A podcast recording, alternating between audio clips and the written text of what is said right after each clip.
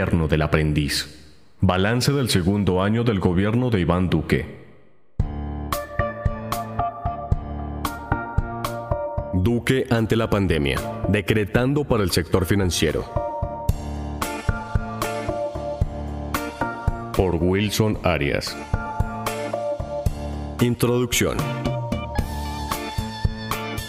A raíz de la aparición en el territorio nacional del coronavirus, el gobierno decretó el 17 de marzo de 2020 el estado de emergencia económica, social y ecológica, y sobre la base de los poderes excepcionales que esta medida le otorga, emitió una serie de decretos y normas en materia económica con el objetivo de hacer frente a los efectos sobre la sociedad y la economía colombiana que, valga recordarlo, venía en franco deterioro a tono con la crisis económica global que se desarrolla prepandemia desde el 2018 ya el Financial Times le dedicaba una edición especial a la próxima recesión. Aunque las cifras revelan un Producto Interno Bruto que crecía, un vistazo a las cuentas por el lado de la demanda revela que el consumo y la inversión extranjera directa eran los agregados que jalonaban ese crecimiento en Colombia. El consumo explicado en el aumento de las remesas y del crédito, la inversión extranjera directa basada en el aumento de deuda pública y la especulación financiera. Nos decían orgullosos que crecíamos, pero ocultaban lo que hacíamos al debe.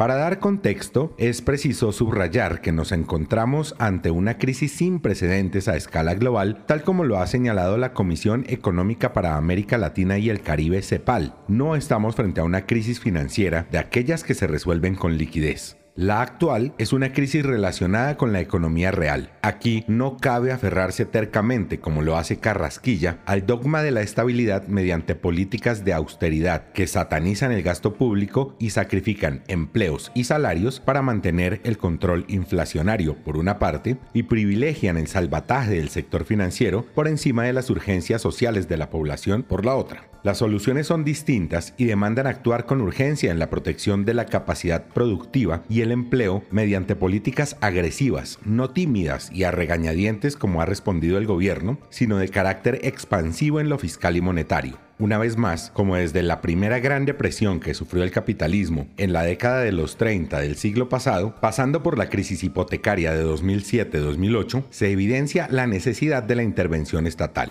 Los mercados no se autorregulan como pregona la ortodoxia. La repentina parálisis de buena parte de la producción revelada por el confinamiento hizo más palmaria la fragilidad de nuestra economía. El marco fiscal de mediano plazo ha proyectado una concentración en el Producto Interno Bruto del 5.5% para este año, un déficit fiscal del 8.2% del PIB y un nivel de deuda del 65.6% sin duda, la peor recesión en toda la historia del país. Este artículo se divide en tres partes, incluyendo la presente introducción. En la segunda parte se exponen las medidas económicas adoptadas por el Gobierno Nacional para atender la actual crisis y en la tercera se presentan, a manera de conclusión, algunas consideraciones políticas fruto de los debates cursados durante este periodo de crisis en el escenario parlamentario, tanto en las comisiones económicas y plenarias como en otros escenarios públicos de discusión. Las medidas económicas del gobierno.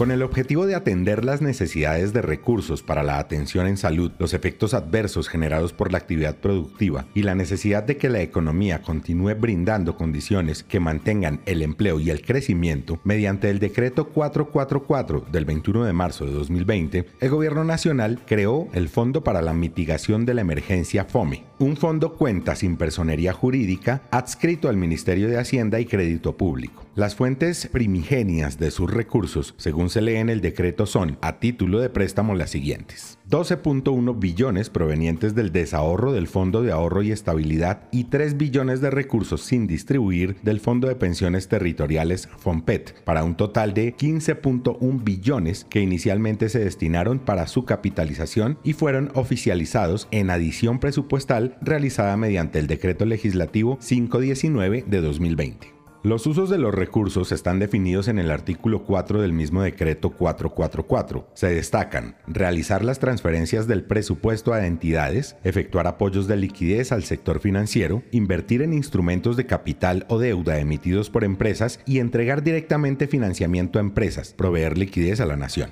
Adicionalmente, en la vía de otorgar garantías al sector financiero, mediante el decreto 466, el gobierno redujo la relación de solvencia del Fondo Nacional de Garantías del 11 al 9%. La relación de solvencia es el porcentaje de activos que debe mantener el fondo respecto a su patrimonio. Mediante el decreto legislativo 522 de 2020 se adicionaron 3.25 billones al presupuesto general de la Nación. A propósito, el Ministerio de Hacienda y Crédito Público le respondió a este senador que esa suma hace referencia a los recursos de que trata el decreto 492 de 2020. Anotemos que el decreto legislativo 492 autorizó la realización de aportes de capital al FNG hasta el 3.25 billones de pesos con el propósito de fortalecerlo para así llevar a cabo su capitalización con recursos provenientes de dos fuentes. Una, la del Fondo Nacional para el Desarrollo de la Infraestructura Fondes, cuenta nacional creada en el gobierno de Juan Manuel Santos para la financiación de vías 4G y ya modificada por las leyes del presupuesto de 2019 y el Plan de Desarrollo de Duque para cambiar su destinación. Esta cuenta es administrada por la Financiera de Desarrollo Nacional y tiene en su haber los recursos obtenidos por la venta de Isagen, adelantada bajo la promesa de cambiar un activo por otro más rentable y la otra de excedentes de solvencia o liquidez de empresas estatales que hagan parte de la rama ejecutiva del orden nacional, en especial las recientemente integradas en la holding Bicentenario, entre las que se encuentran el Fondo Nacional del Ahorro. Posteriormente, nuevos recursos fueron integrados al FOME, 9.8 billones que creativamente aparecieron de la articulación de las políticas monetaria y fiscal, sacando provecho de la decisión tomada en la reunión extraordinaria del 14 de abril de la Junta Directiva del Banco de la República, en la que decidió inyectar liquidez permanente a la economía mediante la reducción del encaje bancario, proporción del dinero que los bancos deben mantener como respaldo del dinero que captan, pasándolo del 11 al 8%. Al día siguiente, sin mayor pudor, el gobierno de Colombia publicó el decreto 562, por medio del cual crea una inversión obligatoria temporal en títulos de deuda pública interna denominados títulos de solidaridad, cuyos recursos serán destinados a conjurar las consecuencias de la crisis. Decreto sastre, hecho a la medida de los banqueros para endeudar al Estado. El ministro de Hacienda de Colombia, Alberto Carrasquilla, expresó que, con base en lo anterior, el gobierno tomaba la decisión de utilizar como fuente esos recursos para asumir el riesgo de la reducción del encaje y mediante el decreto legislativo 572 se le asignaron al FOME 9.8 billones más. Adicionalmente, mediante los decretos 571 y 774 de 2020, se asignaron 329 mil millones y 287 mil millones respectivamente provenientes a título de préstamo del Fondo de Riesgos Laborales y de lo recaudado mediante la implementación del impuesto solidario para obtener una cifra total de 25.5 billones para atender la emergencia por medio del FOME y 3.25 billones del FNG. Por otra parte, de los recursos del General de la Nación aprobados para 2020, se han realizado traslados entre entidades por valor de 0.9 billones para la atención de la emergencia. Es pertinente mencionar además que el 4 de junio, mediante el decreto 813 de 2020, el gobierno sinceró una caída en los recursos fiscales por 23.8 billones que deberían cubrirse con los recursos de capital por 23.7 billones distribuidos principalmente mediante créditos externos e internos y otros recursos de capital por 5.5 billones. El resto, según el decreto, se financiará con fondos especiales de la nación, unos 124 mil millones. Lo anterior es constatable con la información que se ha difundido a través de la prensa, en la que se registra que el Estado colombiano ha emitido bonos y títulos de deuda externa en condiciones blandas y prevé contratar prontamente 200 millones de dólares con el Banco Mundial y 400 millones con el Banco Interamericano de Desarrollo. Además de las anteriores medidas macroeconómicas de carácter general, sería imperdonable no mencionar la promulgación del decreto 558 de 2020, con el que se configuró un nuevo beneficio al sector financiero dueño de las administradoras de fondos de pensiones, puesto que el traslado de afiliados prontos a pensionarse bajo la modalidad de renta vitalicia para que sus pensiones sean asumidas por el régimen público de pensiones redunda en un alivio al sector financiero con recursos públicos. Y a la vez, este decreto configura un abuso a la clase trabajadora colombiana al no permitir sumar como semanas cotizadas de los trabajadores los aportes que se hagan en este lapso de crisis y el cobro abusivo que se puede presentar a trabajadores a los que no se les debería cobrar el seguro provisional. El debate político tras las medidas económicas.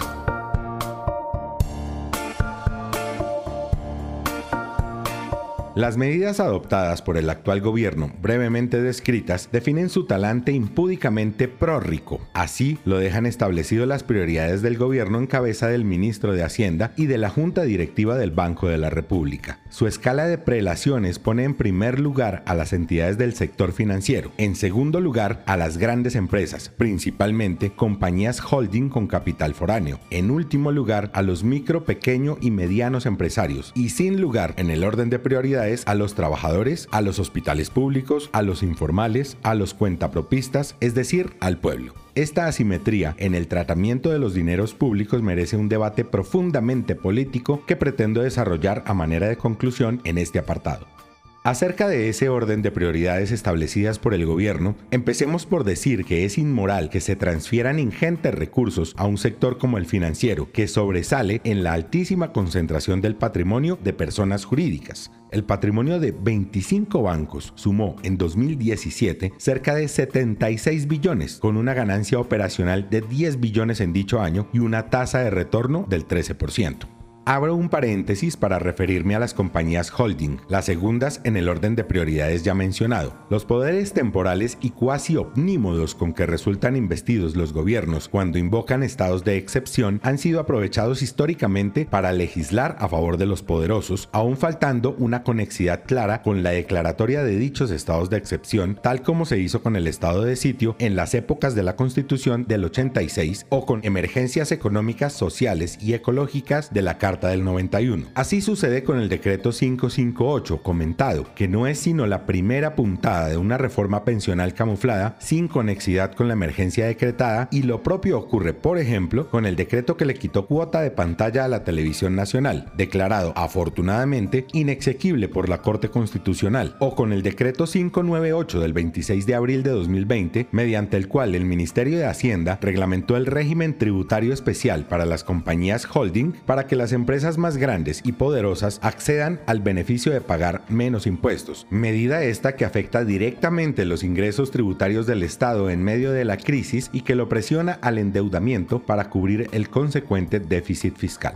Es de amplio conocimiento que la principal compañía holding financiera del país es el Grupo Aval, además de otras como Tecnoquímicas SA y Avianca. La segunda, propiedad de la familia de la ministra Claudia Blum, aportante a la campaña presidencial del actual mandatario. Y la tercera, registrada en un paraíso fiscal, declarada recientemente insolvente en Estados Unidos y que el gobierno, para salvar a sus acreedores y principales accionistas, aspira a rescatar de manera directa, asumiendo el 100% de los riesgos crediticios. Esos acreedores y accionistas son dos empresarios extranjeros, tres bancos gringos y el banquero Luis Carlos Sarmiento Angulo, acreedor a través de Aval. El otro holding, aquí también favorecido y a la vez socio mediante la AFP por venir. Respecto a las microempresas, aquellas que tienen hasta 10 empleados suman el 91% de las empresas del país y las pequeñas, aquellas que tienen hasta 50 empleados, constituyen el 5%. Juntas representan el 96% de la totalidad de empresas en el país. Casi todo el tejido empresarial colombiano se suscribe a las MIPAIMS. Sin embargo, como se dijo, las MIPAIMS están de últimas en la escala gubernamental de prioridades y solo se les han ofrecido préstamos con aparentes tasas de interés inferiores a las que normalmente se encuentran en el mercado. Ante la dificultad encontrada por las instituciones financieras para otorgar créditos a empresas con problemas de liquidez, el gobierno, mediante resoluciones, ha aumentado del 50 al 60% el riesgo crediticio asumido por la nación. Finalmente, ha llegado a cubrir hasta el 90%, de modo que se configura un escenario de riesgo moral y, en algunos debates, se han escuchado incluso voces que sugieren que la garantía sea del 100%. Riesgo moral creciente, pues los bancos, en aras de maximizar sus utilidades y con la plena conciencia de que el Estado asumirá la casi totalidad del riesgo, tienen incentivos para actuar especulativa e irresponsablemente con la sociedad. Sin embargo, según denuncias de los gremios basadas en las encuestas que han hecho en forma directa, estas empresas tienen hoy una calificación de crédito no apta por parte de los bancos, ni siquiera si se cubren con recursos públicos el 80 y el 90% de las garantías del riesgo que asumen los bancos por prestarles, las hacen sujetas de crédito. La encuesta realizada por la multisectorial del Valle del Cauca a sus agremiados revela, por ejemplo, que los bancos han rechazado el 100% de las solicitudes de crédito de los bares y discotecas dado su alto nivel de riesgo de incumplimiento. En estos decretos, la política informa que a las microempresas se les está obligando a cerrar y a las medianas y grandes que sobrevivan se les está generando el incentivo de declararse en insolvencia mediante el decreto de emergencia 560 de 2020, emitido por el Ministerio de Comercio, que flexibiliza la ley de insolvencia y la reorganización empresarial. En condiciones normales, declararse en insolvencia tiene como consecuencia sobre los empresarios el congelamiento de los procesos de embargo y estos pueden acceder a un proceso de reorganización. Este decreto suaviza los requisitos que tiene un empresario para acceder a la reorganización empresarial, dejando como único requisito el de la cesación de pagos. Por medio del decreto 468 de 2020, se buscó brindar liquidez al sistema financiero mediante la autorización de nuevas operaciones a Findeter y Bancoldex para que otorguen créditos con tasa compensada a través de la banca privada para auxiliar a las MIPAIMS. La dimensión política de estas medidas económicas nos dice que la intermediación financiera redundó en que los bancos usaron los recursos públicos para colocarlos en créditos con tasas más altas que las que cobran normalmente e incluso Incluso algunos bancos están cobrando tasas cercanas a la usura, bajo la mirada complaciente o permisiva de la superintendencia financiera. En una investigación adelantada por este senador, procuramos hacerle seguimiento a los recursos públicos que están intermediando a través de la banca privada para atender la crisis con la escasa información que se pudo obtener, pues se oculta bajo la figura de reserva bancaria. Cruzando respuestas de varias entidades, pudimos establecer que los bancos comerciales están cobrando a los pequeños empresarios tasas superiores a las que deberían cobrar en plena pandemia por los créditos de ayuda que se otorgan por medio de Bancoldex con recursos públicos la banca comercial estaría cobrando tasas superiores a las que normalmente cobra en créditos comerciales ordinarios. Están ampliando su margen de utilidad con intereses fijados públicamente en plena crisis. Bancolombia, por citar uno de varios ejemplos que debería estar poniendo estas ayudas a tasas del 6.9%, ha puesto 172 créditos a tasas que superan los 12.93 puntos, 4 puntos porcentuales por encima de la tasa que cobra ese banco en condiciones normales y 6 puntos por encima de lo que debería cobrar bajo emergencia. Encontramos además créditos otorgados por bancos a los que sospechosamente se les oculta el nombre que están cobrando DTF más 20 puntos, es decir, una tasa de 23.83% muy cercana a la tasa de usura. A todo esto se suma esta otra perla, las ya conocidas denuncias sobre las transferencias monetarias, según las cuales, por concepto de su intermediación, las entidades financieras cobrarán un poco más de 6 mil millones de pesos. Engordar banqueros es la política, aún a costa de arruinar el tejido empresarial y facilitar su insolvencia con graves impactos en el empleo y el aparato productivo. Por último, en el orden de prioridades, porque no hay verdadero lugar para ellos, están los adultos mayores, los trabajadores, las personas en la informalidad que están generando su subsistencia en el rebusque y, al no salir a la calle por la cuarentena, no obtienen ingresos y padecen hambre y grandes privaciones. Familias que hoy suman 5.6 millones de colombianos. Para los informales hay casi nada, solo migajas a través de los ingresos condicionados mal focalizados.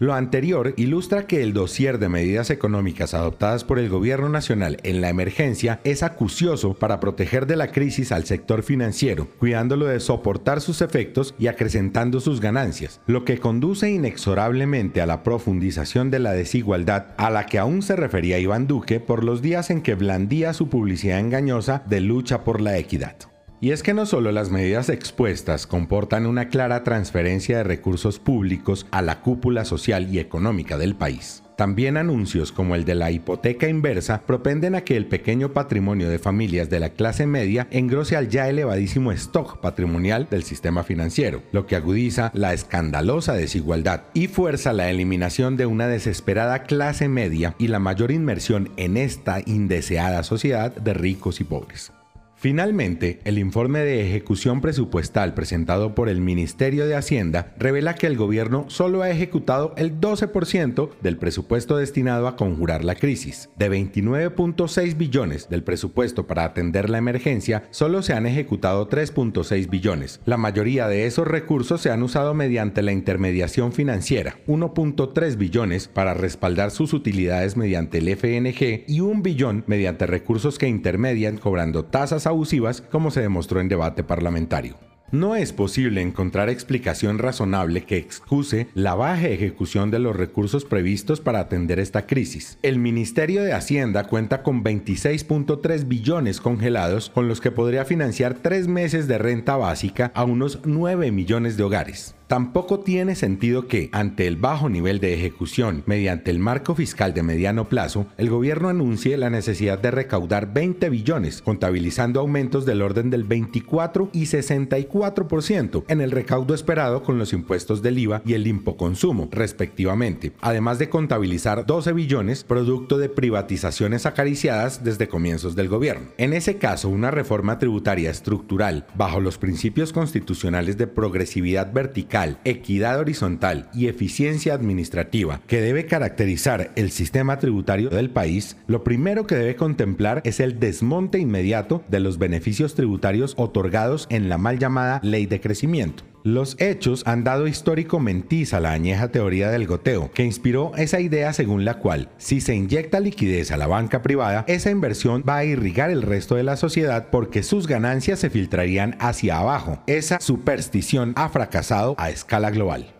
Ni las medidas del binomio Carrasquilla-Duque, ni las políticas coinciden con sus promesas de ayer ni de hoy, tampoco sus cuentas. Hace poco, el presidente dijo que el gasto en atender la pandemia en los tres meses transcurridos era de 117 billones, 11% del Producto Interno Bruto. Esto produjo la exclamación generalizada del país. ¿Dónde están los 117? Hasta la revista Dinero, escudera del establecimiento, salió a desmentirlo. El movimiento social y las fuerzas democráticas deberían estar alertas, pues es previsible que el uribismo ya sepa que no va a gobernar después de 2022 y esté enredando las cuentas con el pretexto de la emergencia, con la idea de raspar la olla durante o en la pospandemia. Ojo pues.